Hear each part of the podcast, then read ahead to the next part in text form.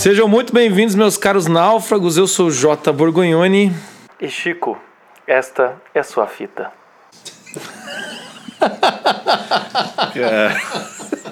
Eu fiquei tão focado no, em roteirizar para isso aqui não ser três horas de programa.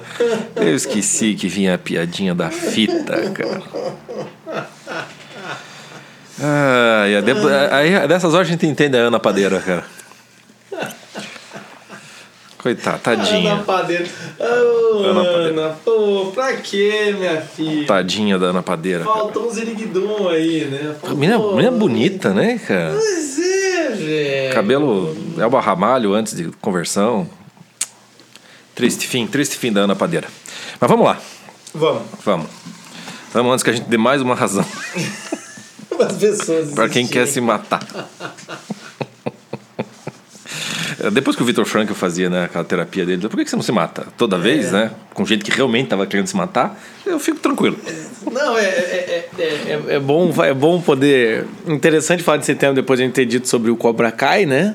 Que foi semana passada, sobre essa questão assim. Então, então, beleza, o Cobra Kai, querendo ou não, traz essa ideia do. do da postura diante do diante do bullying, né? O revidar, né? O, tipo, seja se, vire gente, se- seja dono de si mesmo, né? Ergue a cabeça, né? Vamos, vamos adiante.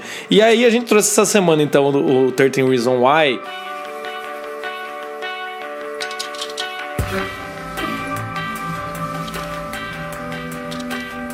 E por sinal, in- né, uma coincidência infeliz, o Anthony Bourdain, é isso que assim que fala? O seu inglês é maravilhoso, cara. Eu vou deixar Bourdain. Bourdain, Bourdain.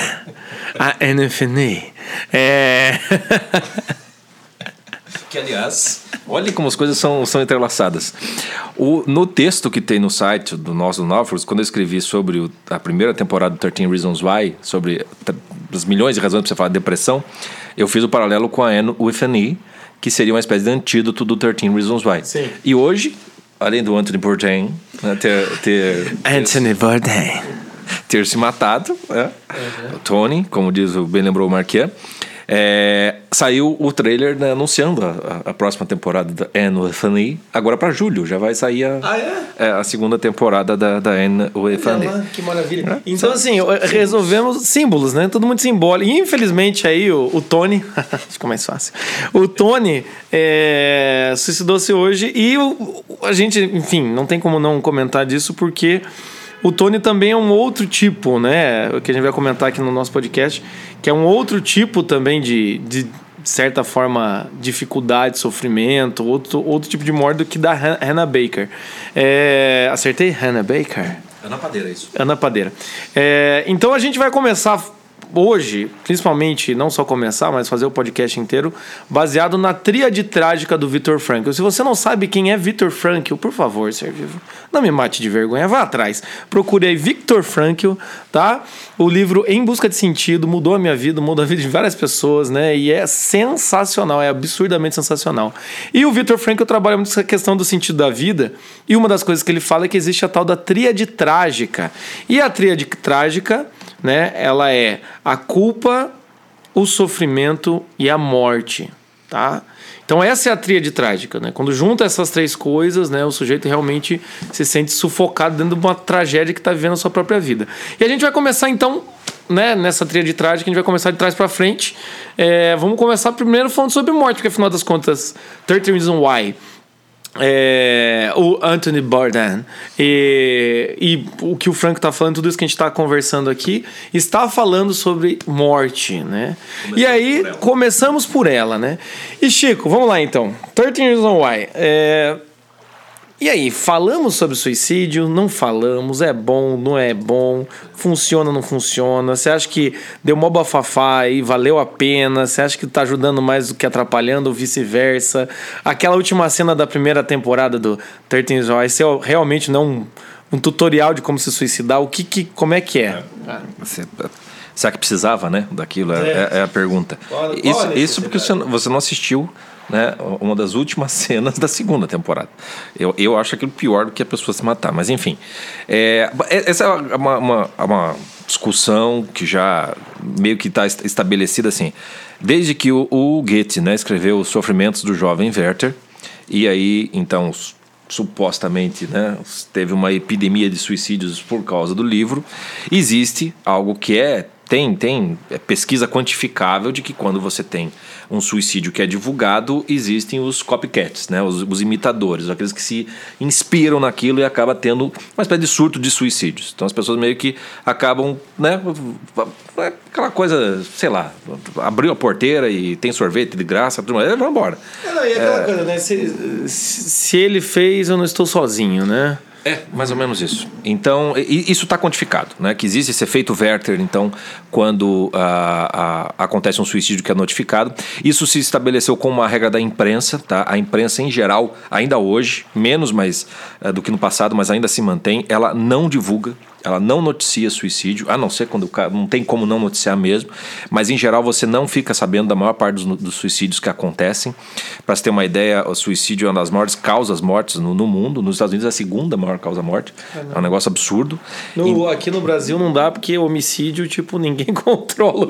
A galera até tenta superar, mas não dá certo, né? É, a gente não consegue nem contabilizar os homicídios, quanto mais vai saber se foi suicídio ou homicídio. Não, e é interessante até, só, só fazendo um parênteses rapidinho, é a coisa da. Você pode ver, né? Quando alguém suicida, eles também não explicam como ele se suicidou, né? Eles só falam, ah, suspeita de suicídio. Às vezes é descaradamente um suicídio, mas eles não avisam porque isso não, não, não ajuda em nada, né?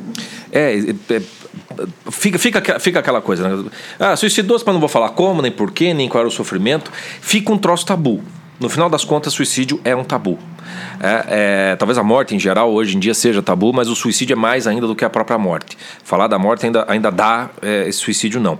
O que daí leva a pergunta, né? Quer dizer, ajuda ou não ajuda você falar disso? Então você tem estudos provando que de fato você tem falar de suicídio leva a outros a se suicidarem. A dúvida que eu tenho é a seguinte: assim, ok, mas será que esse suicídio, então, quando divulgado, não é justamente o fato de você nunca falar que quando fala acaba criando uma, uma um, um, um, um, momento de meu Deus, né? E o suicídio então se torna um troço uma, maior do que deveria ser. Eu, eu, eu, fico perguntando, e se fosse o contrário? Se ele fosse divulgado e noticiado como, como algo, não digo corriqueiro, mas como algo que acontece com mais frequência. Será que haveria isso? Também ou não? Eu, eu, eu realmente não, não, não, tenho, não tenho a resposta. O que dá para a gente começar a se questionar é com essa série do 13 Reasons Why, porque ela não só fala de suicídio, como ela fala muito sobre suicídio, sobre a realidade daquela pessoa, com tudo que, que envolve aquilo: o sofrimento da pessoa, a, a injustiça da pessoa, o, o, egoísmo da pessoa, a vingança da pessoa. Mostra plasticamente como é que a menina tentou se matar, ou ela se matou. Então, dizer, tudo que não poderia ser falado e mostrado foi feito. É, é o, o, a questão do 13 Reasons Why tem isso, né? A coisa do é, mostra tudo, todas as, as, as 13 razões e todas as outras 50 mil que estão submersas naquelas 13. É, e daí também é, é um mergulho muito grande no suicídio, né? É, e, e, você vai acompanhando passo a passo no suicídio. Então, muitas vezes, assim, o que acontece com o 13 Reasons Why é aquela sensação de, ok, a gente nunca fala de suicídio, mas, pô, quando a gente vai falar, precisa, assim, também trazer, assim, estampado na cara, esfregar na cara de todo mundo como tudo funciona, né? Como é a última cena lá, né? É, é, um, é um questionamento que, que, que é muito válido de ser feito, assim, porque enfim, né? Aquilo é muito forte, né? Uma cena muito forte, um negócio muito é, pesado, né? Pesado. É, a, a, série é um mergulho na, na, na, mente de uma, de uma depressiva. Uh, a gente já sabe que ela se matou, então ela tá com aquelas fitas transferindo a culpa de certa maneira. Então você está no miolo do, do impacto do suicídio, o sofrimento causado por causa dessa morte e a culpa que ela tenta empurrar de certa maneira para todo mundo. Tem gente que tem culpa mesmo, é, e a gente vai falar disso um pouquinho depois. Mas o que interessa assim, é, antes de sair a segunda temporada saiu um, um estudo no qual uh, foi se falar a respeito dos fez bem ou não fez bem 13 Reasons Why. E, e, por incrível que pareça, ele fez mais bem do que mal, segundo o estudo. Por quê? Porque levou as pessoas então a falarem mais sobre isso. E aí é aquela coisa assim, tipo, tem o CVV, né? Central de, da vida e tal. Então, assim, se a pessoa está numa situação que ela precisa falar, ela precisa ser ouvida, ela precisa ser acolhida. É, mas, mas quando acontece o suicídio, ninguém fala nada, porque para não. Pra, você transforma aquilo, me parece, num fantasma muito maior do que qualquer outra coisa e passa a mensagem, no final das contas, que a gente não sabe o que fazer com suicidas. Suicidas incomodam. Tá. E eu acho que a pessoa que está na depressão e próximo do suicídio, ou está pensando nisso, ela percebe que o suicídio é uma espécie de. Ah, vocês não, não vão prestar atenção? Então tá bom, você aguarda. Aguarda. É, é muito interessante isso, porque eu, eu já atendi, né? Obviamente, quando você é psicólogo, você entra em contato com esse tipo de público. E desde mais velhos e. e né, independente da, da idade, assim. É, é interessante ver que, pelo menos no meu caso, eu peguei mais jovens e adolescentes. E uma coisa que, você, que eu utilizo quando a pessoa vem com esse conteúdo é a, o não impacto, né? Você olha para a pessoa e fala, tá, então tá, você pensou e você teve ideação suicida. É, como que você pensou? Nessa simples pergunta, como que você pensou? O que, que você pensou? Corda, faca, tiro, atropelamento, sei lá, jogar de. Você vê que muitas pessoas travam aí. Assim, tipo, não, não, não fui tão longe. Você fala, mas como você não foi tão longe? Você em suicídio? Teve um paciente que eu cheguei a falar isso pra ele. Mas como assim? Você não foi tão longe? Porque ele tava muito assim, né? Do tipo, ai, eu penso em me suicidar. Eu falei, tá, mas como é que foi? Ah, não, não pensei nisso. Mas como você não foi tão longe? Ele ficou me olhando assim. Daí a gente conseguiu entrar no tema do que realmente deixava ele triste. Ah, é que às vezes me dá um sentimento de querer sumir, às vezes me dá vontade de ir embora e não mais voltar. Ou seja, não era exatamente de suicídio, né? Então é, é, é realmente assim, é perceptível que o, que o suicida. É, ou não vamos falar o suicida, né? Vamos falar a pessoa que toca nesse assunto ou levanta em algum momento essa bandeira. Muitas vezes ela ela tá usando isso como um argumento, tipo assim, olha que eu vou trucar, ninguém presta atenção e a pessoa acaba trucando, né? Olha que eu vou matar, olha que eu vou. Então é interessante isso porque é, sim, o suicídio, é, como disse o Chico, incomoda, a gente não sabe o que fazer com ele, né? Ou então parece que a gente não sabe o que fazer com ele, porque a gente não fala sobre isso. Né? Mas quando aparece, a gente, como adultos maduros, a gente tinha que saber lidar, né? A gente tinha que saber enfrentar isso, a gente tinha que saber conversar com as pessoas, entende? Eu lembro que uma vez eu estava atendendo é, um hospital lá, o pessoal que fazia diálise, que é uma realidade muito, muito sofrida, que tem que ir três vezes por semana, ficar quatro horas fazendo diálise. Eu lembro que eu conversei com um senhorzinho que ele perdeu a esposa e daí ele falava assim, ah, toda vez que eu olho lá para, o cara devia ter uns 78 anos assim. Toda vez que eu olho lá para fora e vejo a árvore, eu fico pensando em me enforcar lá, né? Ele estava no TI esse dia, né? Porque tem sempre uma complicação ou outra por causa da diabetes. Deu, na hora me deu uma luz. Eu falei assim, cara, vou fazer o seguinte, meu senhor. Você demorou nove meses para nascer. se você pensar nove meses todo dia que quer se matar, beleza. Agora, se um dia parar, a gente zera a contagem. Ele dava risada, ele dava muita risada. E daí eu falei, beleza, tá combinado. Ele falou, nove meses, então, todo dia, né, doutor? Eu falei, todo dia. E você não pode mentir pra mim. Eu falei, entendeu? Tem que querer muito. Senão eu te mato. Senão eu te mato. E assim, é, é interessante porque ele não tocou mais nesse assunto. Infelizmente, assim, não posso falar que ah, a vida do sujeito resolveu, melhorou, resolveu, né? assim. Mas ali, pelo menos naquela situação que eu vivenciei, você vê que aquilo foi só um, uma forma de tentar entrar no assunto. É a mesma coisa quando alguém chega no meu consultório e fala, eu estou muito perdido. Eu perguntei para uma adolescente ontem, falei, como é que está a sua vida? Ela falou, catástrofe. Não, é, assim, não tá uma catástrofe, né? Teve um paciente uma vez que falou assim, estou perdido, minha vida está uma zona. Eu falei, que oração?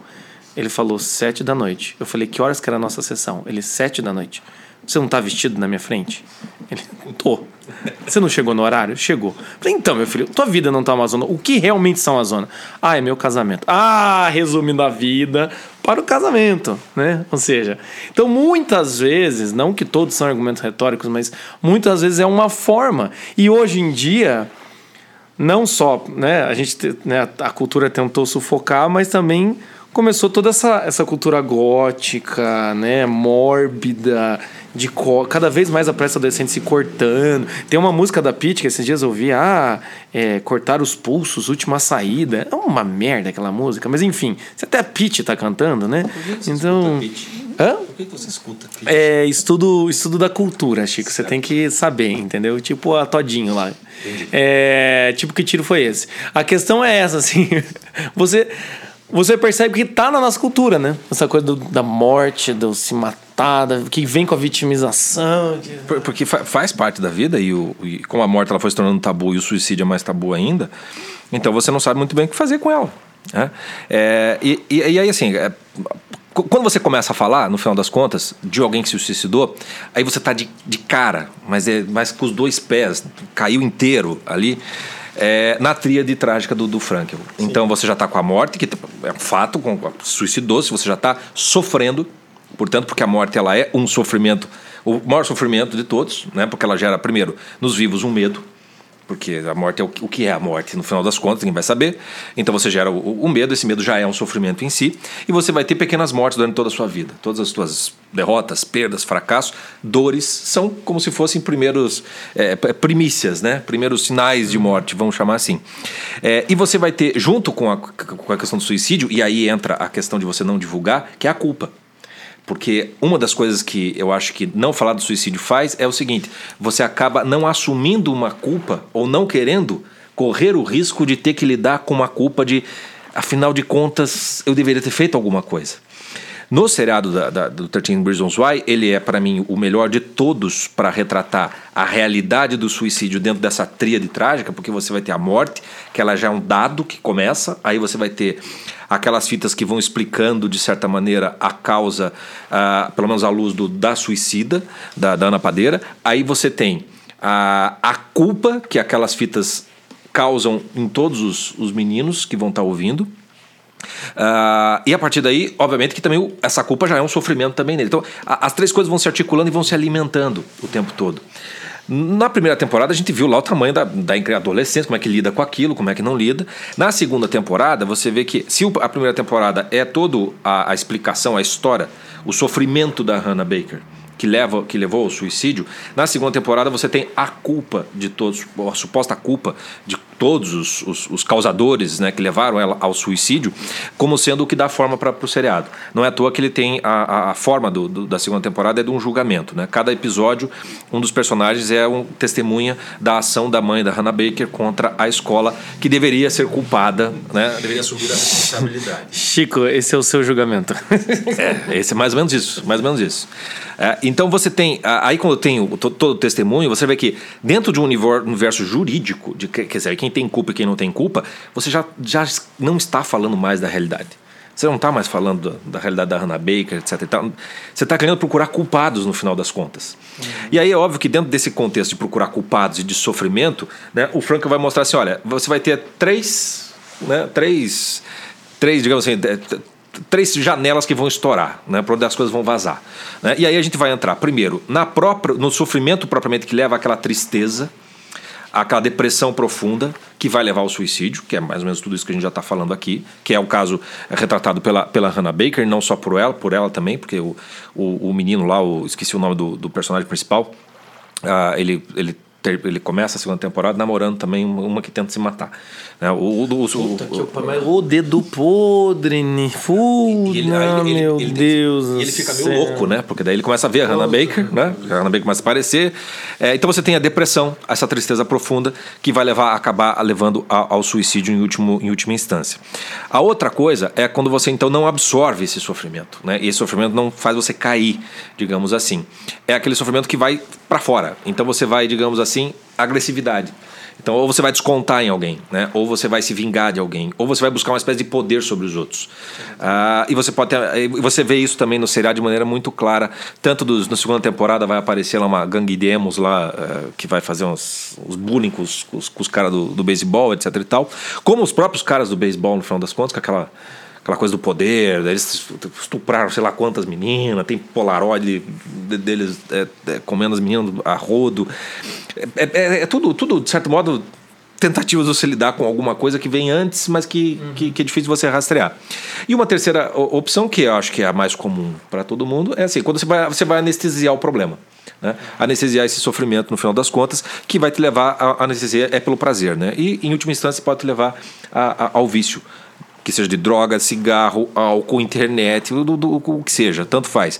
Um vício que pode fazer bem à saúde física, como pode fazer Tá, mal é, também. é, então, assim, é, é, querendo ou não, é, a gente tem que olhar, então, tentando dar um, um pouquinho mais de, de clareza que o Chico falou aqui, assim, é, vai ter o sofrimento, né? E as pessoas vão ter que lidar com esse sofrimento. Tem os que, que... absorvem, tem os que reprimem, tem os que anestesiam. Porque assim, o, assim. o, sofrimento é parte inerente da vida. A tensão da vida humana ela é uma tensão o, o tempo todo entre o padecer de alguma coisa, né? Por exemplo, a, a vida humana é sempre incompleta. Então você está sempre sofrendo por alguma coisa que te falta. O que, que te faz levantar de manhã, procurar alguma... Falta dinheiro, falta amor, falta não sei o quê. Tá sempre faltando. E no final, e no final do faltando. dia falta sono, falta, falta comida. Sono, é, é, o tempo todo você procurando né, essa espécie de realização na vida, de, de complemento. Então você tem um sofrimento que você vai ter que lidar o tempo todo. Né? Como é que você lida com esse sofrimento? Que pode ter a, a, a causa que foi, pode, pode ser um sofrimento grande, é, como é o da Hannah Baker, por exemplo, como pode ser um sofrimento mínimo na vida. De repente você, tá, você teve, foi muito privilegiado pela vida, foi muito protegido em casa pelos pais, etc. e tal, nunca perdeu nada.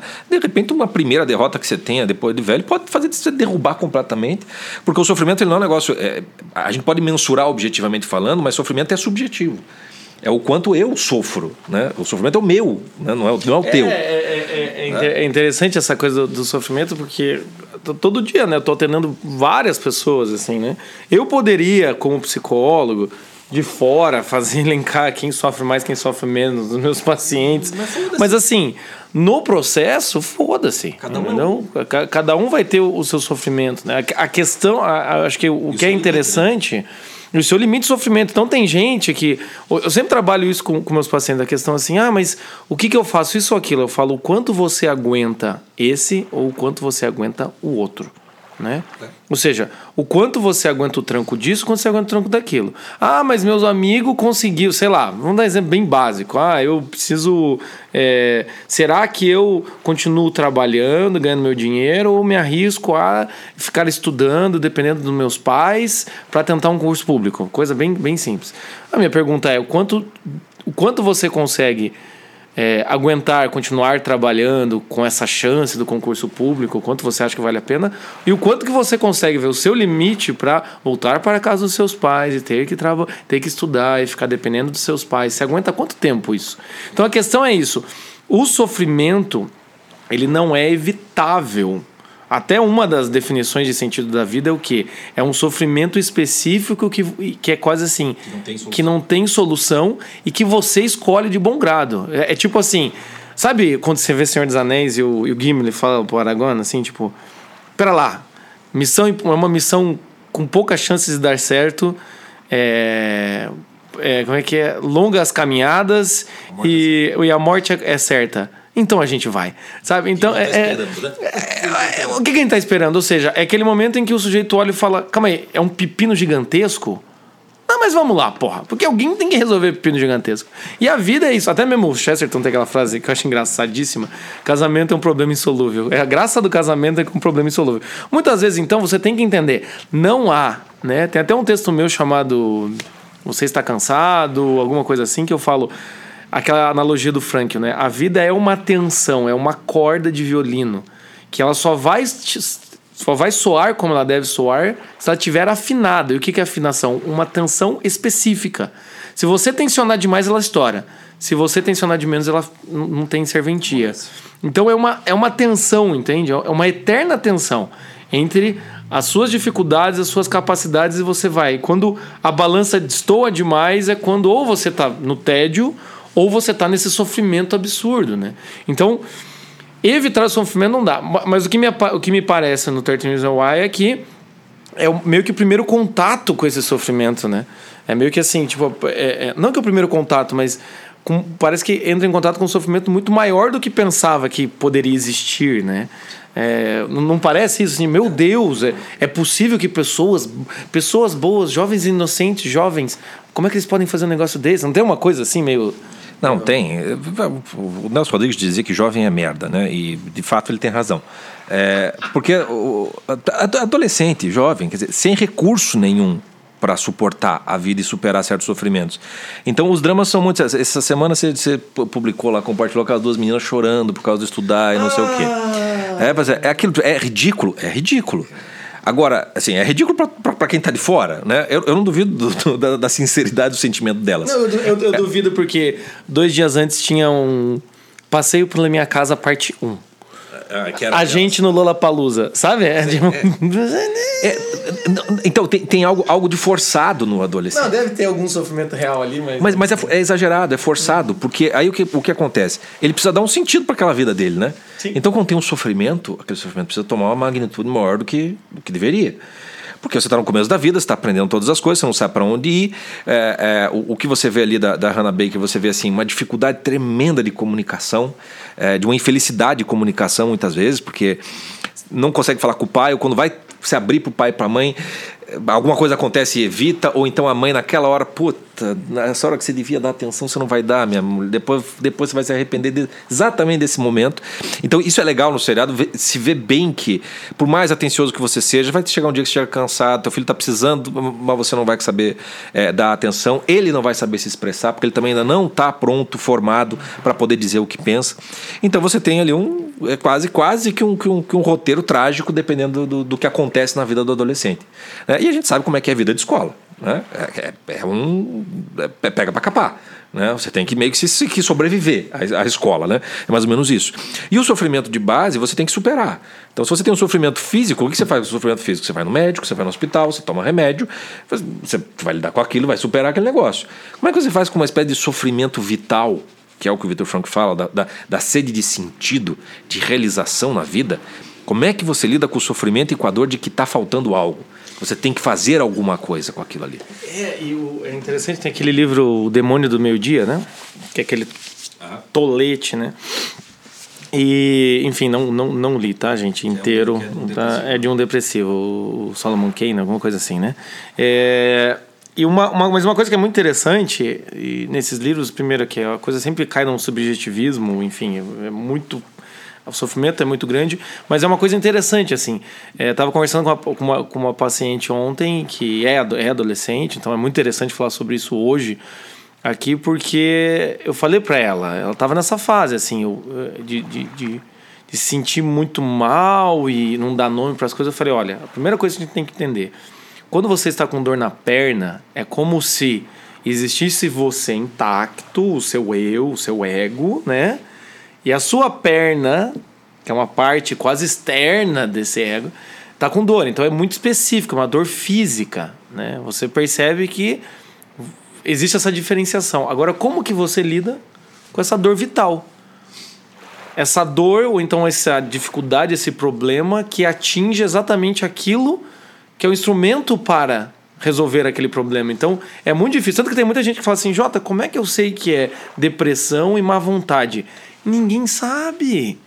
Até onde eu sei que é bipolaridade ou é o cara se fazer. Ninguém sabe. Ou quem souber, por favor, avisa, mas ninguém sabe. Entende? Por quê?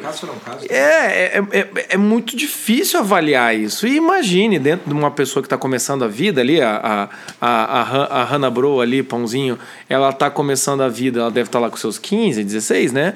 Mas assim, aquilo que ela está sofrendo ali não vai ser muito diferente. Alguém falou aqui do Millennials, aqui a, a Cristine Bass falou, ah, principalmente é, os Millennials, né? Que todo mundo fala que são um problema.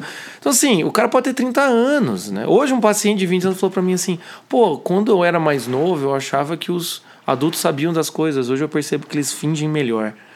Né? Eu falei, é, cara, tamo por aí, alguns poucos, assim, né? Estão tentando, assim, consegue ter a sinceridade e humildade para falar isso. Mas quando o cara olhar isso, é claro que ele vai falar, tá, e aí, como é que eu vou fazer? Se todo mundo mente, né? Ou então ali a Hannah Baker, como é que eu vou fazer se essa sociedade é tão difícil? Como é que eu faço? E o meu sentido da vida? Como é que eu como é que eu entro nessa sociedade? Então, realmente, é um, é um sofrimento vital que a gente tem que entender. Que está por trás da depressão, que está por trás da agressividade e por trás dessa anestesia pelas drogas, né? É, e, e uma coisa assim, ah, você não tem mesmo como, por mais, por melhor que seja o médico que faça o diagnóstico tal e, e você tome o remédio tal, etc e tal, você vai, na verdade, você vai fazer o, o- é, como é que se diz? administrar o problema, né? Você não vai propriamente resolvê-lo nem curá-lo, no final das contas. É, e uma coisa assim que, que me parece que assim, é, você não tem muito como nem diagnosticar com total precisão, nem saber exatamente em que momento aquela depressão, na verdade, é uma começou como algo que poderia ser resolvido, agora se tornou um negócio que é uma, uma doença química que precisa de remédio, é preciso de levantar, vai, vai, vai ser da, da, da, da averiguação técnica profissional do, do, do, médico, do psiquiatra, etc tal, do psicólogo. É, mas uma coisa que eu vejo pela minha própria experiência, dando aula particular durante muito tempo, eu, eu, é, minhas aulas sempre foram muito voltadas, trabalhando com literatura, com cinema, mas sempre voltada para esse aspecto existencial, especialmente vocacional. Então esse sofrimento aparecia muito para mim. Né? É, era o meu e era de muitos dos alunos. E uma coisa que, que, que eu percebi é o seguinte: a única solução que existe, na verdade, é você é, é pela linguagem no final das contas. É você ser capaz de dar nome para aquilo que você está sentindo, de você conseguir dizer o que é que está se passando, porque na hora que você consegue dizer, você bota uma espécie de limite para aquilo. É mais ou menos o que você fez, o cara já assim, minha vida está um desastre, não, oh, calma aí, você está vestido, você está aqui, não, é meu casamento. O nome diminuiu já o tamanho do problema, por maior que seja, porque é, mas diminuiu. A linguagem, ela é absolutamente essencial. Então você para para pensar em adolescentes que estão numa época de formação, de aquisição ainda de um domínio mínimo de linguagem para se conhecer, conhecer o mundo e se expressar. Então é um momento muito delicado, não à toa os adolescentes se fecham para os pais e para a sociedade, não se comunicam né, e ficam armados, porque no fundo, no fundo, eles têm muita coisa que eles já entenderam, mas não conseguem expressar. Então eles conseguem perceber que, caralho, meu pai não sabe porra nenhuma. Mas, caralho, o que isso significa então? Ele não, ele não sabe elaborar esse negócio, sabe? A, a, coisa é muito complicada.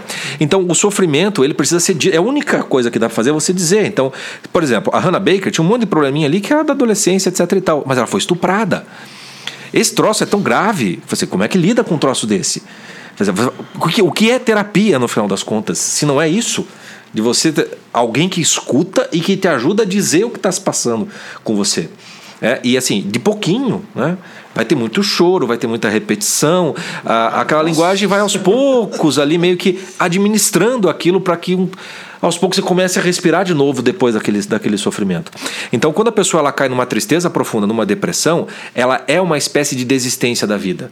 Né? É, é uma espécie de assim, tipo, de desistência por assim, eu, eu, vou aguentar esse negócio aqui. É, é, vou, vou, ficar com esse troço aqui com, é, comigo. Eu não vou me vingar de ninguém. É, a Hannah Baker, ela, quando ela se mata, ela, ela se sente muito impotente. Né? E ao mesmo tempo a fita já é também justamente a agressividade dela com relação àqueles que falam, eu vou embora, mas agora vocês vão vocês pagar o preço. Nunca mais, né? Vocês nunca. É. É, é, a, a, agressividade vem.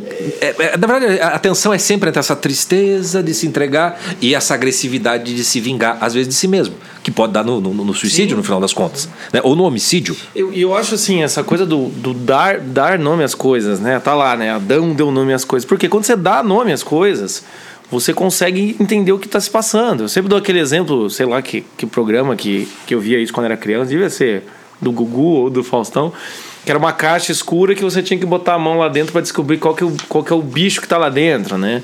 Então você botava lá aquelas, aquelas é, artistas histéricas. Então quando a mulher botava a mão lá dentro, encostava no. nem sabia o que. Ai, ai, até que. Se você descobria que era um gato, é um gato. Pronto, eu dei nome pro bicho que tá lá dentro. É um gato, eu não tenho mais medo. Eu posso pôr a mão lá dentro, fazer afago. Ah, é um sapo, eu não gosto de sapo, tira a mão. Ou seja, a questão é o que? Muitas vezes dentro da gente é essa caixa preta, sem nome, mas tem alguma coisa ali. Né? Tem algum bicho fazendo barulho ali dentro. Você fala, cara, o que, que é isso aí? E você só fica o quê? Com a sensação. Né? Eu, eu falo para. É, é, tava dando palestra esse tempo para os catequizandos né, de uma igreja aqui, é, principalmente falando isso assim: olha vocês sentem o impacto, muitas vezes, o mal-estar, antes de ter nome para esse mal-estar. E o primeiro nome que vocês encontram, ou a gente faz isso, e às vezes a gente está carregando esses nomes, né? A gente nomeou errado lá atrás e está carregando até agora. E os primeiros nomes que você encontra, você vai dando. Né? Então é, é interessante, uma vez eu falei para uma paciente, ah, ela, ela se sentia muito culpada, que era o processo depressivo, ela ia absorvendo tudo. Então tudo que acontecia, se a mãe quebrava um copo, né, ou sei lá, se uma amiga não falava mais com ela, tudo era culpa dela, culpa dela, culpa dela, culpa dela. Falei, a gente vai fazer o seguinte agora. A partir de hoje a gente não vai mais falar culpa, a gente vai falar responsabilidade. Quando a gente falar responsabilidade, aí toda vez que você fala assim, ah, eu acho que é culpa. Não. Qual é a minha responsabilidade? Perfeito. Entende? Por quê? Porque daí você vai ver que quando a gente é responsável por algo, a gente pode responder por algo e a gente pode modificar essa realidade. Mas também a sua cota de responsabilidade também faz fronteira com a cota do outro. Quando a gente é culpado, tinha um outro paciente meu que dizia isso, eu sempre me senti culpado. E o culpado merece ser punido. Né? É, é essa a lógica. Sim, sim. Se eu sou culpado, eu Justiceiro. culpo- é, eu sou justiceiro comigo mesmo. Então, se eu sou culpado, eu mereço ser punido. Né? Já também já tive paciente que em situação tensa, ele acabava não. é, é, digamos assim, é é o cara que não toma banho, é o cara que come mal, é o cara que dorme no sofá, não dorme na cama. Por quê? Porque a culpa é minha, eu não mereço nenhum conforto que eu possa me dar. Isso, assim, é, é um- uma. Como é que eu posso dizer assim? É uma consequência que muitas vezes pode acontecer, como acontece com a, com a Hannah, Hannah Pãozinho ali. O que, que ela faz? Ah, é, começa a achar. Calma aí, será que eu não. Eu não é, aquela coisa assim, a vítima começa a achar que a culpa é dela, né? Será que eu não provoquei isso? O que será que eu errei? E se ninguém liga pra mim, ela não falou com ninguém, obviamente. Ninguém tá ligando pra mim, então não faço diferença. Começa a vir esses pensamentos, ou seja, nomeação completamente errada, né? Eu falei para essa paciente que foi da responsabilidade, eu falei outra coisa. Que bom que você pediu para seus pais te trazerem aqui. Entendeu? Porque ela falou, eu fui no psiquiatra, ele me escutou, me escutou, me deu uma prescrição de remédio. Eu não quero isso. Eu falei, que bom que você veio aqui. Porque aqui é o lugar que a gente vai conversar. Mas eh, lá fora, né? Eu tô aqui para te escutar, né? Eu falei, mas lá fora você vai ter que procurar essa escuta. E muitas vezes é o quê? É essa dificuldade, entendeu? Não tem, a pessoa não sabe dar nome para isso, fica com vergonha de dizer, né? Fica com vergonha até do psicólogo, até de qualquer ajuda. Quando vai buscar ajuda, fica com vergonha de dizer e falar besteira. A pessoa não sabe escutar, então né, não presta atenção e, e vira esse bolo, né? Esse completo bolo, né? E, e- e tem o, Marquinhos colocou aqui, né? Dar nomes aos sentimentos é uma operação ainda mais complicada. É, é. e como é que você vai. é, ainda mais para adolescentes, né? Então, eu já falei aqui para vocês, minha, minha formação sentimental ou mesmo educacional, é, acho que tá, uma parte, todas as gerações já tá meio assim, né? É, você, vai, vai aprendendo por conta. E eu, por exemplo, o meu mundo emocional era, era, era expressado em, por música. Então eu gostava de Legião Urbana, eu gostava dos Smiths, eu gostava de uma porrada de coisa. Parece cocaína. Mas é só tristeza. É, é- é exa- exatamente isso. Veja, até a coisa da culpa, né? A culpa, se tem culpa, tem que ser punido. Vamos, pega a analogia do alguém que é um criminoso e que é cu- culpado, julgado, né? Então você vai ter assim, ah, tem que punir o sujeito. Justiça. Pune o sujeito, prende o sujeito, né? mata o sujeito. Aí vai ter aquela outra turma que não, nós precisamos curar o culpado. né? Nós temos que ressocializar o culpado. Veja como a mudança da linguagem já muda o- a realidade daquilo que a gente está tá falando. Nós vamos pôr 80. E aí vai ter outro cara dizer, eu não sei se é, se, se é pra punir, não sei se é pra curar, eu só quero que esse cara fique longe da gente. Deixa o cara guardado lá. Quem tem a, a- a- qual- quem tem razão? Foi os três. Porque as três coisas estão presentes e elas não vão dar conta do problema do mal que fez. Por que o cara é mal? Eu não sei. Não vai nem evitar que um outro cara cometa crime. Não tem garantia nenhuma que esse cara vai ser curado, que não possa cometer outras coisas. E essa punição nunca vai devolver o mal que ele fez. Né? Se ele matou alguém, não vai trazer para a vida você punir o cara pro resto. Então, só para dar uma noção de como você precisa ter essa, essa capacidade de linguagem para poder começar a resolver isso. E aí a pergunta, o- o- o- a constatação do Marquinhos é assim: é uma, é uma operação complicada a nomes. Como é que você começa a dar nomes? Justamente pela arte. Assim, quando a gente está aqui com os náufragos e parece que a gente é mais um site cultural do que, do que de autoajuda existencial, é só, é só falsa impressão. Porque eu- no centro do, nosso trabalho tem essa coisa da, da imaginação, da analogia, porque esse é o discurso poético, essa linguagem poética primeira que a gente precisa ter para conseguir dizer as coisas. Então, por exemplo, pode ser que você esteja sofrendo nesse momento e você se identifique com a Hannah Baker. Em alguma medida, mas não nisso, não naquilo. Mas isso aqui é meu, isso aqui eu tenho. Aí você assiste o Cobra Kai. Eu tenho aquilo, mas não aquilo. Eu preciso ter aquilo. Me falta aquilo. A hora que você começa a ter esses exemplos, isso é linguagem poética. Você começa a ter, então, ainda que sejam figuras, ainda que seja algo não articulado, mas é o jeito que você tem para conseguir se identificar. Quando você escuta uma música que diz, a, você sofre, né, o creep né, do, do homem, homem branco. Né? Quando você tem aquilo ali, você que benção que tem aquele negócio, porque aquilo está expressando o que eu estou precisando expressar naquilo. O problema é você ficar parado nisso, você não, não desenvolver uma capacidade de, de, de linguagem para dizer essas coisas, de certo modo até parafrasear aquilo que já está dado no discurso poético, de uma maneira que fique mais clara para você. Então muita gente manda perguntar, ah, como é que vocês conseguem fazer essas leituras dos negócios? Fala assim, por, por, porque a gente não parou a, formação, é uma questão de, de hábito, de treino, de, de trabalho, né, no, no, no final das contas. Esse treino é interessante porque teve um, um, paciente que eu tô atendendo que segue a gente que falou: Não, meu, agora eu fico assistindo série. eu fico assistindo série e daí eu fico analisando, eu fico tentando analisar igual vocês analisam. e daí o pior é assim: eu escuto a voz do Chico aqui falando. eu acho que, né? E, e minha, eu não perguntei que ele deve escutar, ele deve escutar risada. Né? A risada, porque. Mas é, é, legal essa coisa do, do você, é, por meio da cultura, porque a música vai te dar isso, várias coisas vai te, vão te dar isso, assim, e, e, é necessário. É que o problema é que você pode usar isso como distração. Você pode ligar lá uma música só para ela ficar tocando. Isso, né? isso, isso que eu ia entrar. É... Uma coisa que o depressivo faz é transformar também essa procura por um sentido Sim. de um personagem, de uma música, no vício com o qual ele anestesia a dor e ele transforma aquela dor num prazer. Então é aquele cara que, tipo, alguém falou alto com ele, alguém brigou com ele, ele vai pro quarto, ele fecha as cortinas, ele fecha a porta e bota o som alto, Sim. escutando a Pete, por exemplo, uhum. né? E cortar. É, não é dor, isso é prazer. Né? O cara já chegou num ponto que ele, ele fez da sim, dor um, um, um, outro, um outro processo. É, e aí nesse momento, é, é bem, você, você, se identificou com isso, procure o um podcast sobre loser. É... com a maravilhosa tradução simultânea de Francisco Corsim. Mas a, eu, eu, essa questão da cultura é, é muito boa, assim, porque não precisa também necessariamente ser filme, ser vídeos. Cara, presta atenção na tua família. Né? Uma das coisas que é mais clássico, assim, é você, se você não lidar com seus pais, com, com o seu discurso familiar, você vai repeti-lo. E às vezes você cai no mesmo problema. Tem paciente que fala, como é que é seu pai? Eu falo isso porque eu já era formado em psicologia, fui a primeira vez na vida para terapia, né? Grande, meu grande psicólogo Agostinho. Fui lá conversar com que é um nome ótimo para um psicólogo. É, fui lá conversar com o Agostinho para fazer minhas confissões. E daí o que acontece? Eu falando lá uns negócios, ele fez uma pergunta mais idiota da psicologia. Como é que é o seu pai nesse quesito? Fiz na minha cabeça. E daí o que acontece? A gente esquece, tipo, ah, vou procurar as respostas dos arquétipos, né? Com quem que eu tô me influenciando, a Hannah Baker, Cobra Kai. Cara, vai pro teu pai, vai pra tua mãe, vai pro teu irmão, vai pro teu primo, entende? Vai também para esse tipo de coisa. A questão é que a gente fala do imaginário, não precisa ler alta literatura, você pode ler qualquer coisa. Uma imagem que me ajudou muito é do Megré, que é literatura, o Chico também. Uhum Megré, cara, livrinho de romance policial, entendeu? E aquilo é foda, entendeu? Aquilo me ajuda muito mais psicologia por causa do imaginário do que muitas outras coisas. Mas você precisa saber que existe isso e a saída é o quê? Você precisa dar nome para essas coisas. E alguém já passou por essa experiência, com toda certeza, né? Basta ter orgulho, achando que. Será que. É, isso é bem coisa de adolescente. Será que é só eu que não gosto da casa de papel? Eu também não gosto, tá bom? É, tem essa coisa, será que só eu. Não, várias pessoas já passaram pelo sofrimento de você. Procure quem já passou uhum. e que nome eles deram. E também não adianta você pegar a primeira. A primeira é, como é que pode dizer assim, a, o primeiro nome que você encontra, a primeira definição que você encontra e ficar nela. Não, vai procurando mais. Como que lidaram?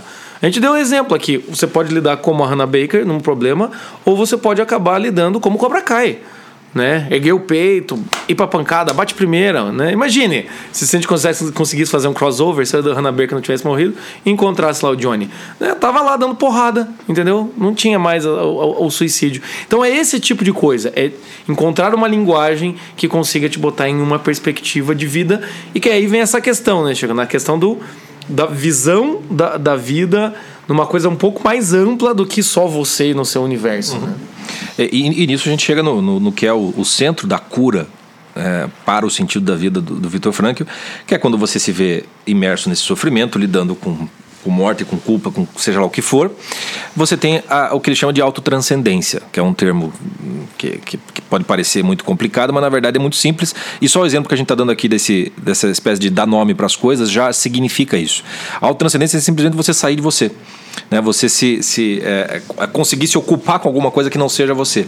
Quando você começa a adquirir uma capacidade assistindo um filme, um seriado, e de repente você se vê ali, o que aconteceu? Você saiu de você. Você foi materializado para fora de você. Há uma autotranscendência, você se encontrou fora, né? E aquilo jogou luz para dentro de você começou a acontecer a autotranscendência.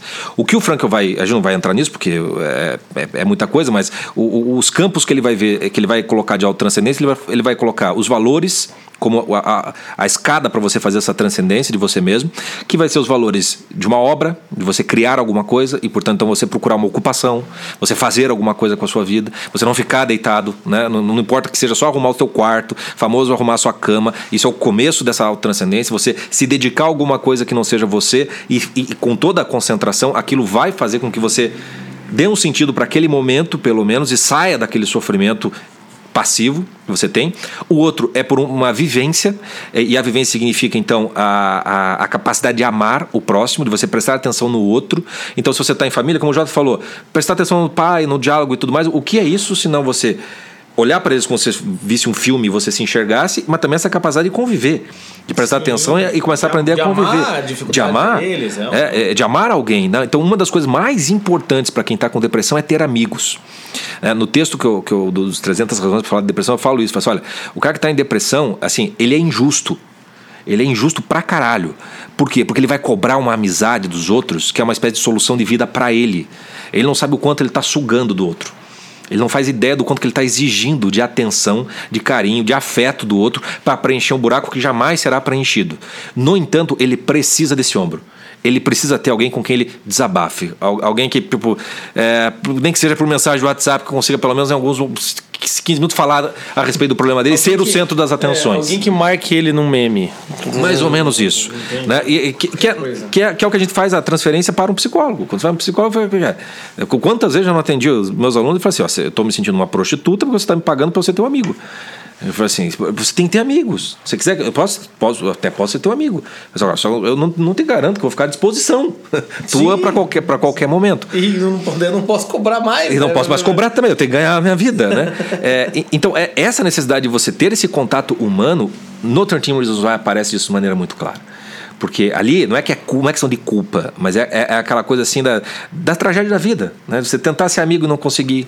Né? De, de, de, quem é que me entende e quem é que não me entende. Na segunda temporada isso é até melhor, porque o, o Tyler, o menino da Polaroid lá da foto, é, ele é o que vai se fuder nessa, nessa, segunda temporada e ele vai encontrar amigos.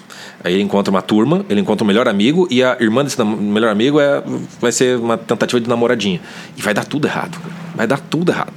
Uh, e aí vai dar tudo errado feio para ele na, na, na, no, no, seriado na temporada. Uh, mas é, é, é, é, essa tentativa de ter esse contato. Né? E a internet, hoje em dia, a internet facilita para isso, Puta, de certa maneira. Né? O que tem nego que fica horas em inbox chorando as, as pitangas e tal, é, é, encontrando, é, muito fácil. O que nós somos aqui, senão é uma tentativa também de o sim, grupo nosso dos Norfolks, de, de, de, ser essa espécie de amigo que não dá para estar tá junto o tempo todo, mas que está ali porque você sabe que pode contar. Isso faz uma diferença do cacete para quem está na na, na, na, na, depressão. Então, essa transcendência é absolutamente essencial. A, quando você vai para o vício do, do, de amortecer, seja droga, bebida, etc e tal, é a, a falsa transcendência.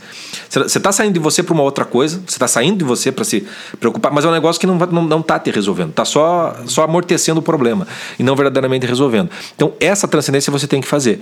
Nós estamos falando do 13 Reasons Why num contexto de adolescentes que estão começando a viver, que ainda nem chegaram no, no, momento de ter que sair deles para a sociedade, para ter um trabalho, para fazer algo pelos outros, para ter família. É, então há uma diferença desse sofrimento do, do, adolescente que o 13 Reasons Why traz, do sofrimento por Tony Bourdain, por exemplo. Ah, tá. Calma, calma, calma. calma. É? Antes de chegar no, no Tony, é, só, só comentar um pouco dessa coisa que você falou da transcendência. É, muitas vezes o que acontece é, é, Eu tenho uma frase que a gente colocou no, no no Instagram que também acho que também tá no Facebook que é, é o primeiro passo para maturidade é você parar de esperar que os outros como é que é aquela frase Chico? Você encontra aí? Eu não lembro né? Memória memória. É mas é mais ou menos assim o processo de maturidade ou de você conseguir sair desse sofrimento é você parar de esperar que os outros venham te dar soluções, parar de esperar dos outros muitas vezes esse, né, é, é, esse contato e muitas vezes você ir em direção a eles. Né? Então, como, como eu disse aqui, além de olhar para a família, por que, que você não ajuda a mãe a lavar louça? Ah, Jota, o sentido da minha vida não é lavar louça, graças a Deus. Não, o sentido de ninguém mas já é uma atividade, já é você começar a fazer alguma coisa. É uma espécie entende? de sentido. É uma, é uma aspirina de sentido. Ah, que legal, né? Tem aquela teoria lá do faça a cama, primeira coisa do Nessa dia, faça a cama. Bem, né? Nessa hora, é um, é um sentido momentâneo, entendeu? Para pelo menos você se sentir útil sabe? Tem uma passagem do Lavelle fenomenal no Erro de Narciso, que ele está falando sobre vocação, enfim, qualquer coisa, e ele fala: ah, quando a gente descobre a vocação, inicia a nossa vida espiritual e a gente para de se sentir isolado e inútil. Essa é a, o, o Lavelle usa essas duas palavras. Você para de se sentir isolado e inútil. E é isso que acontece com o depressivo.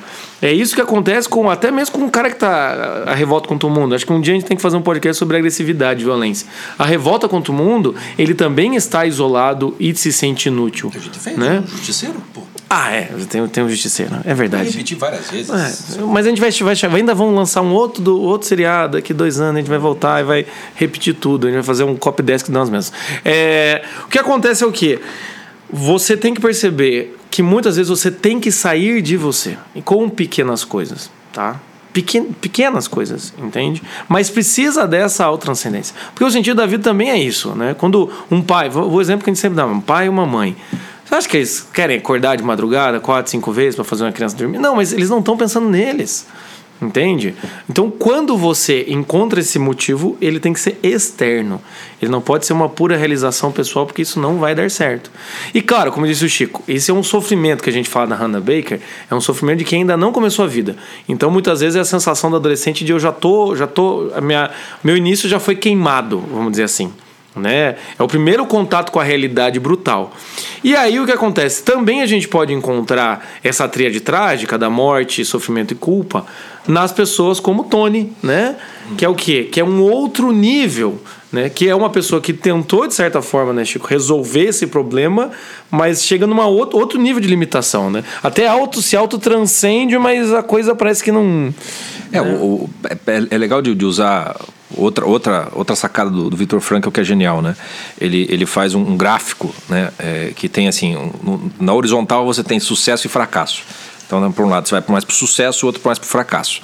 Que é algo mensurável, objetivo e tal. A gente sabe quem tem mais sucesso, quem tem mais, mais fracasso, vamos dizer assim. Mas ele coloca uma vertical para formar o gráfico e ele coloca no, na parte de cima realização e na parte de baixo desespero. E aí ele vai justamente mostrar graficamente como você pode ser perfeitamente bem sucedido uh, e realizado ou bem sucedido e desesperado, ou um fracasso que se sente realizado na vida. Ah, ele vai usar justamente isso para mostrar como a pessoa que está numa, sei lá, não fez nada da vida, um, um, o Ivan Elite do Tolstói, por exemplo, viveu a vida inteira errada, está no, no último suspiro da morte, ainda ali ele pode achar um sentido de realização da vida dele, mesmo um fracasso total. É, isso é, é, legal de ver porque nessa passagem da adolescência para a vida adulta, para a realização da vida, no final das contas, a, ah, a gente vai em busca de tentar ganhar a vida, né? de ter mais, mais um menos sucesso de tentar, se realizar. E o Anthony Bourdain é, é um exemplo desse, desses caras que, que, que conseguiu uh, vencer muita coisa. Então, ele...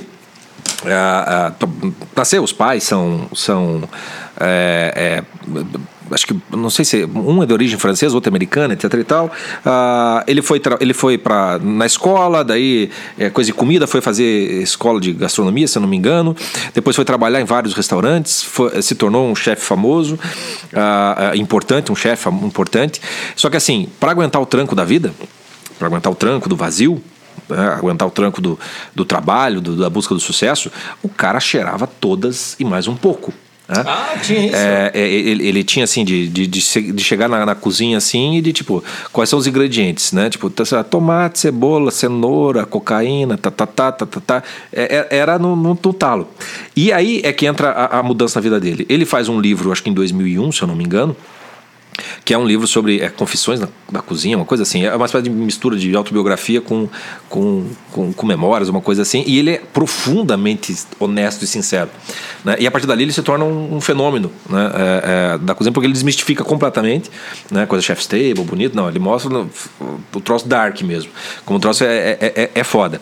E ele começa a se tornar então um sucesso porque ele é politicamente incorreto, ele é profundamente sincero mesmo, é um cara autêntico, original, né? é, é o cara que diz o que pensa e foda-se. Né?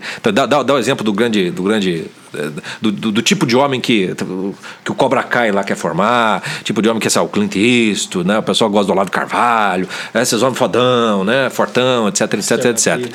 Né? O, o, do próprio Jordan Peterson também, que, que, que dá, um, dá um fenômeno. Uh, e ele conta aquilo tudo e a partir dali muda a vida dele, porque ele começa a se tornar, então, fazer programas de televisão e viajar muito tempo. Ele, ele era casado com uma namorada de, de adolescência, durante 20 anos eles casaram. Por conta da, da, dessa vida de viagens, o casamento termina em um ano depois. Acho que dois ou três anos depois ele conhece a segunda esposa dele com quem ele vai, vai se casar, mas ele fica, ele fica 250 dias do ano fora. É, então não há possibilidade de ter um relacionamento que funcione. Mas eles, eles se acertaram entre si. Aí, aos 50 anos, Ou ele. é por isso que funciona. Por isso que funciona. Mas não, mas não funcionou. Ao- Aos, aos 50 anos, ele teve a filha dele.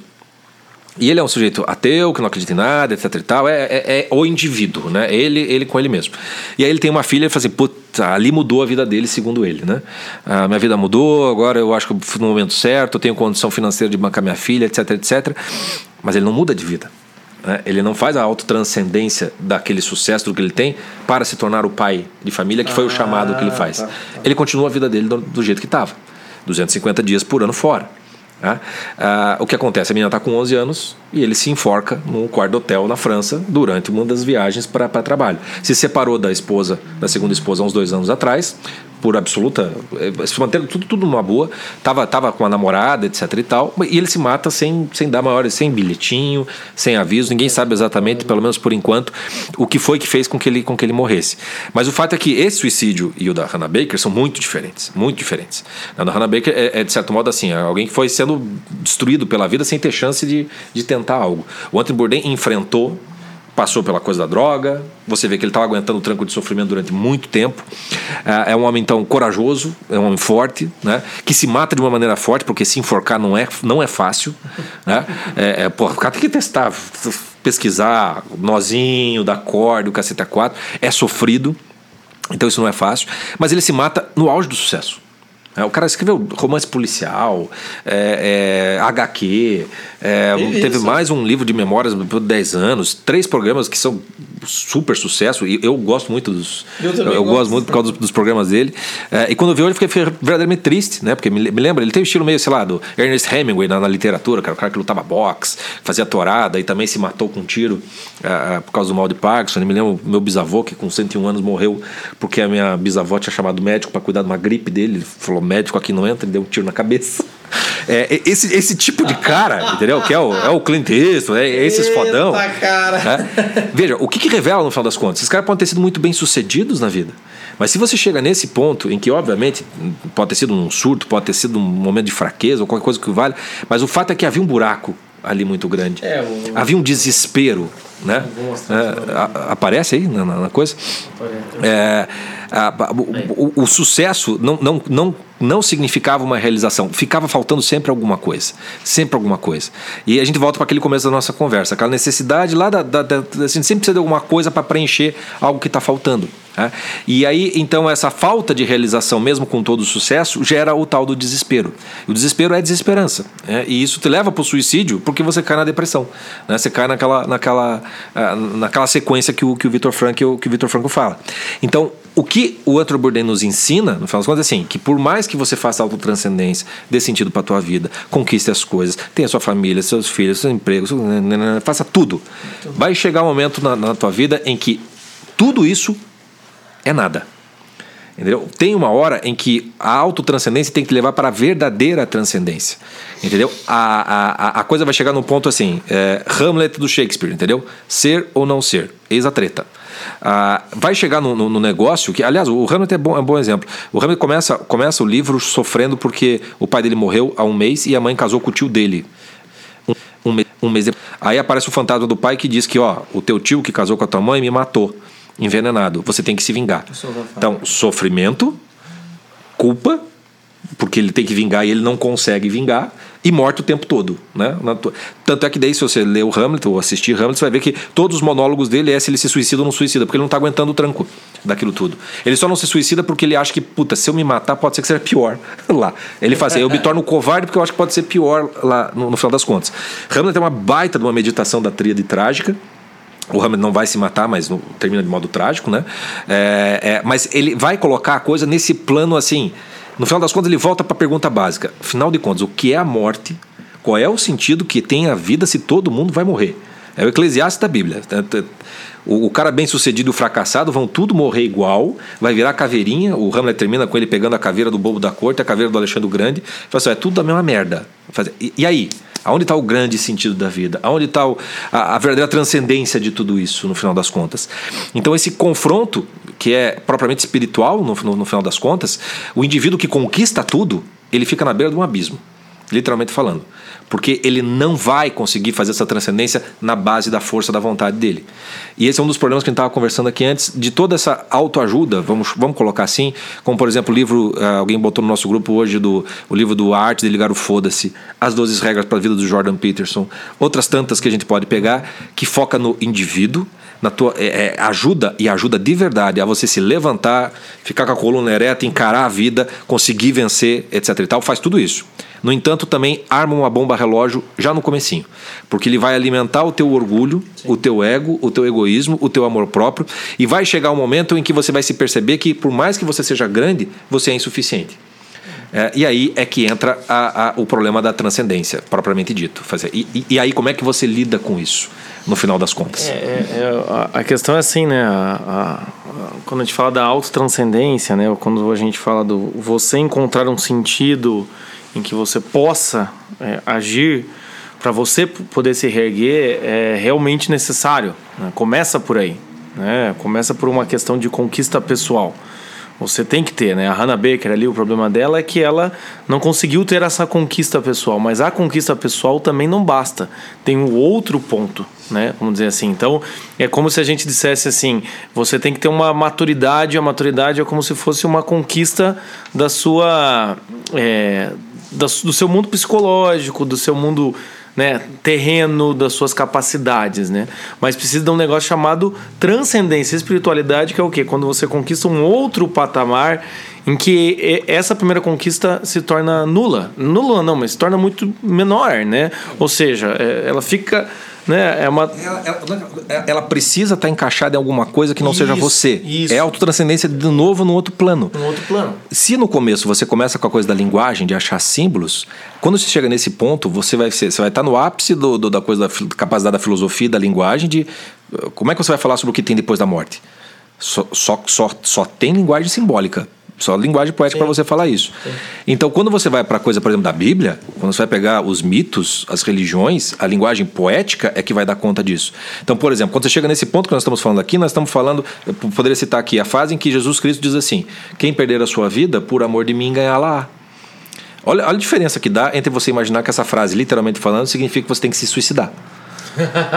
Ou aquela que você conquista, tudo isso que você conquistou, quando chegar aqui, meu querido, Agora você vai ter que perder isso aí para você ganhar uma coisa maior ainda.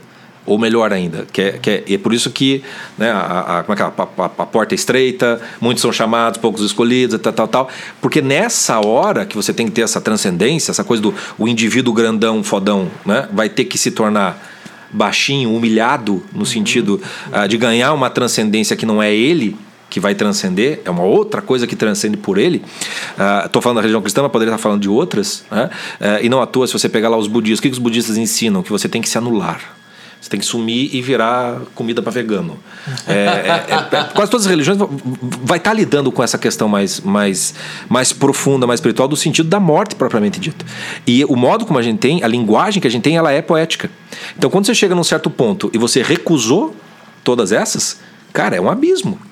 Então eu, eu fico fácil imaginar o Anthony Bourdain recusando e qualquer religião, tudo chegando no conquistei tudo, falei, caralho, e agora? É porque o, o, problema, o problema muitas vezes é esse, né? Você é, tem muitas pessoas que recusam esse tipo de questão, mas não chegam no, no, no, limite do, das conquistas pessoais, né? Mas tipo, o Tony, ele, ele chega no limite das conquistas pessoais, você faz o que agora, entende? Faz o quê? Você, você, você vai ter que fazer essa ponte com, com a, transcendência. Você vai ter que sair. Você vai ter que ver que tudo aquilo que você construiu né? É como se você estivesse dentro de um universo e quando você bota a cabeça para fora desse universo, você percebe que tem algo muito maior em volta desse universo. Esse universo não é o limite. Que é isso, ou seja, a autotranscendência é o primeiro passo para você chegar na transcendência de fato. Porque senão a autotranscendência vira simplesmente retroalimentando o seu próprio ego, né? O erro de Narciso. E, né? e o erro de Narciso. Ou seja, eu, eu transcendi, mas não transcendi para mim mesmo. Que também, quem estuda psicologia sabe, Jung faz uma sopa. Né? O Jung é outro que dá para entrar esse negócio de Peterson, caramba, blá, blá, faz uma sopa de, de religiões lá, que é tudo imanente, é tudo dentro, dentro, dentro, dentro da psique, é tudo símbolo raso, né? Então o que acontece? Você vai ter que então entender que tem essa transcendência, né? Mas claro que é, voltando pro, pro, né, pro, pro, pro, pra Hannah Baker, é claro que exigir disso de um adolescente é um absurdo. Você chegar descendo religião na cabeça do adolescente não vai adiantar. É outra fase Não- da é vida. outra fase da vida. Ele precisa da autotrans, primeira autotranscendência, de se estruturar como pessoa. Não, Mas de namorado, quando. Ela precisa de um amigo, é outra, outra fase. Precisa da, da vida saudável. Então, assim, você tá ouvindo isso adora- não estamos falando aqui, ah, porque às vezes também vai atrás lá do, do- de Deus e não acaba encontrando nada também, né? O que acontece é o quê? É, um primeiro momento é a autotranscendência, mas depois essa autotranscendência, esse reforço de si mesmo, ele vai ter que quebrar esse orgulho e virar humildade de fato. Que é quando você dá de cara com a transcendência de fato, né? Mas a gente não vai conseguir falar sobre isso aqui, né? Mesmo, Chico? eu- Meu Deus do céu. Não, Chico, vamos fazer podcast de 40 minutos. Meia horinha tá bom, coisa e tal. Puta que eu pariu. Vamos lá, momento do ouvinte.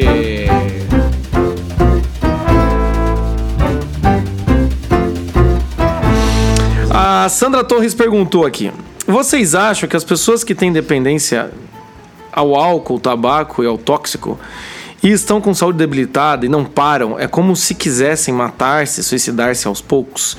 É, na minha visão, é, eu acredito que se a gente for pegar os inconscientes, psicólogos, ah, eles vão falar que sempre sim, sim, sim, sim, é autodestruição. Mas muitas vezes o sujeito ele está realmente percebendo que ele vai morrer, mas ele não consegue li- lidar com o vício. E ele sabe que ele vai morrer e ele não consegue parar, entende? É tipo ladeira abaixo e muitas vezes não é uma intenção de se matar, tá? Ele já não, tem, É, não consegue ter vontade. né? A vontade dele não, não- de parar não, não- É, ele não- por mais que ele queira, ele não consegue. Então não é que ele queira se matar, ele não consegue parar de beber, de droga, ele, ele etc, não, etc. ele não consegue É outro problema. ele não consegue né, é, vo- voltar até a, até a força, né? A força da vida, né? A força da morte já ganhou força. Então, assim, mas claro, em alguns momentos sim, em algumas situações você vê, e tem gente até que é, declaradamente falam isso, né? Não, eu tô fazendo isso porque eu quero acabar com a minha vida. Mas não todos, tá bom? É, vamos ver quem mais aqui mandou mensagem. A Sandra. É, Cristina Bastos falou: ao longo da minha vida, o que me ajudou demais e mais mesmo foram os personagens bíblicos procura, procurar o mindset que eles tinham e que muitas vezes tinham raiva, bronca, justiça própria e assim por diante. É, eu, acho assim interessante isso, Cristiane. é Você procurar nos seus personagens, no teu caso são personagens bíblicos, naqueles personagens que você encontra, essa humanidade também, né? Pra também não ficar aquela coisa assim, existe todos os personagens lindos, maravilhosos, heróis sem pecados e você que é um merda. Você não tem essa identificação. Então, como você disse, procurar nesses personagens a raiva, a bronca, a- né? Muitas vezes eu já atendi gente que fala. é, Muitas vezes eu já atendi, gente, que frase horrível. Já atendi alguns pacientes é, que são católicos, eles falam que queria ouvir a voz de Deus, coisa e tal, né? E, e co- co- coisa desse gênero, assim, né? E se culpam muito porque são resistentes a Deus. Eu falo, meu caro, quase todos os profetas não queriam, fugiram. Jonas foi, te- teve que ter sido engolido por uma baleia e ter, e ter sido cuspido para fazer o que Deus queria. Isso que Deus foi claro com Jonas. E depois ele fica puto que Deus Ele ainda fica, é, ele fica puto ainda, do tipo, Moisés fala, "Mas, meu Deus, eu sou gago, é Moisés, né? Eu sou gago, não, não, né, não, não, não faz isso, eu não consigo. Eles ficam argumentando com Deus, Deus aparece. Então, assim, meu caro, é claro que é, você tem que olhar a humanidade desses personagens também, né?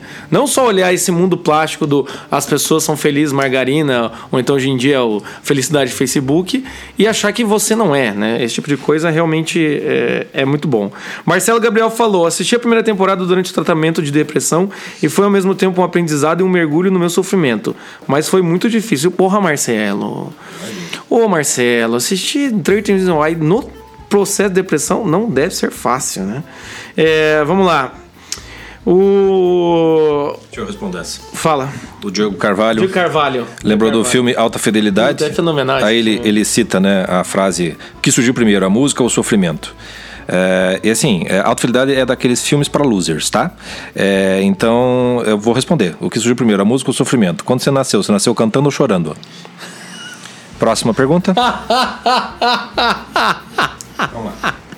Ah, cara, alta fidelidade, cara. É a maior choramingueira masculino da face da terra. Total. Marquian Eu gosto fala. também. Eu gosto, é legal porque ele fala da música, tem tudo aquilo.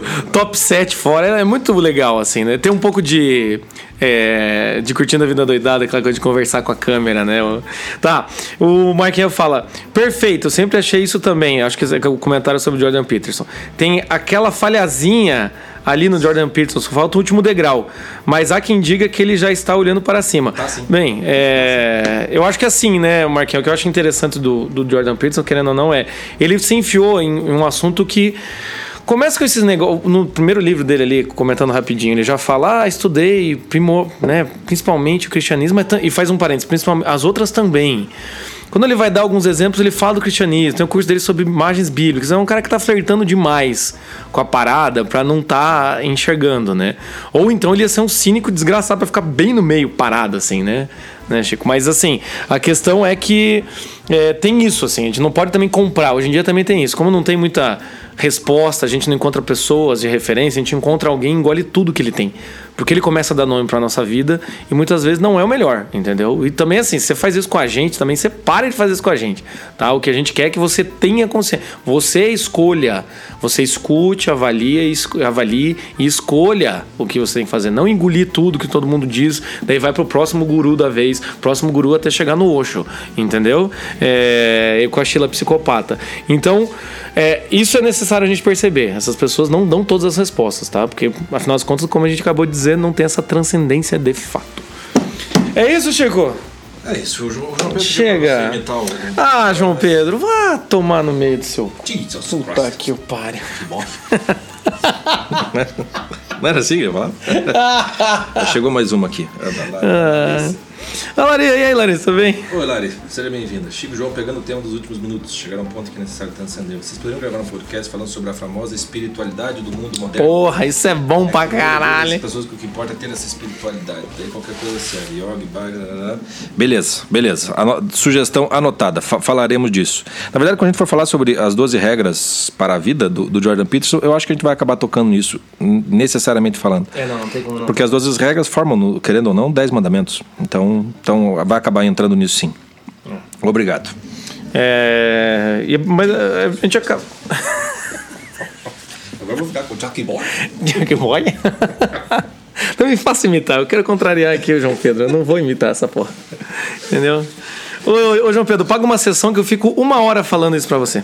É... então é isso, meus caros. Dica cultural. Que, que a gente vai ver, Chico? Semana... Já tá no. Já tá podcast de música?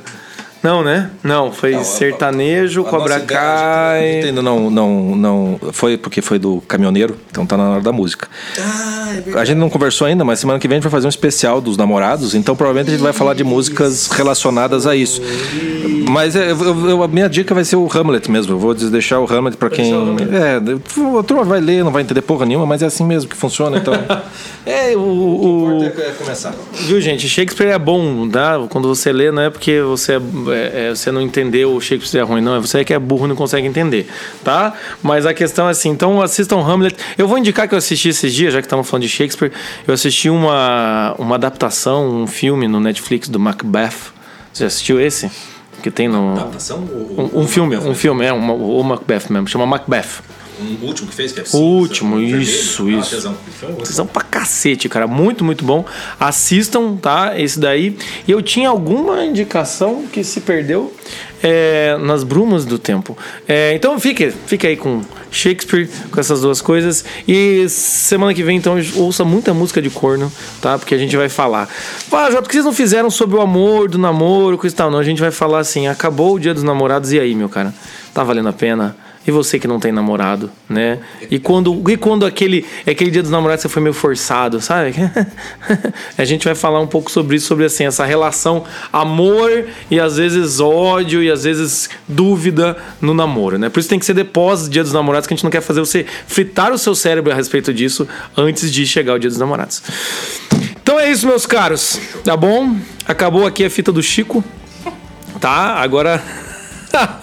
pode, que pode. Acabou aqui, viu, meus caras? Então é isso, nos acompanhe nas redes sociais, Instagram, no SoundCloud, no, enfim, um monte de coisa é, que você pra encontrar. Para quem nos assistiu pela live na nossa fanpage, é, a gente sempre dar sequência na conversa no nosso grupo exclusivo, né? Isso. Quem quiser é só entrar. Isso, exatamente. Tem o nosso grupo exclusivo tudo mais. E é isso, meus caras. Não se suicidem, tá? Não gravem 13 fitas, tá bom? Não grave nenhuma. Não se suicide nada. Converse com as pessoas aí. Se você tá passando por dificuldade, sério, manda mensagem pra gente. Faz lá. Teve esses dias aí, queria mandar um abraço pro Iago. Iago, grande herói, tá? Iago expôs o seu problema no grupo. Todo mundo deu força pro Iago. E ele voltou no grupo e falou: galera acabou o namoro mesmo, mulher levou um pé na bunda, ele veio conversar comigo também. Deu Pô, ruim. Iago, deu ruim, deu ruim, acontece, Iago. E a gente, assim, encheu ele de meme e de gif, entendeu? Pelo menos por meia hora ele esqueceu desse sofrimento, né? Autotranscendência, autotranscendência brasileira, Brazilian Way. Então, meus caros, tá? Busque ajuda, não grave três fitas e também não se suicide. A gente se vê semana que vem, tá? Já é um bom motivo para você permanecer até lá. Abraço, tchau.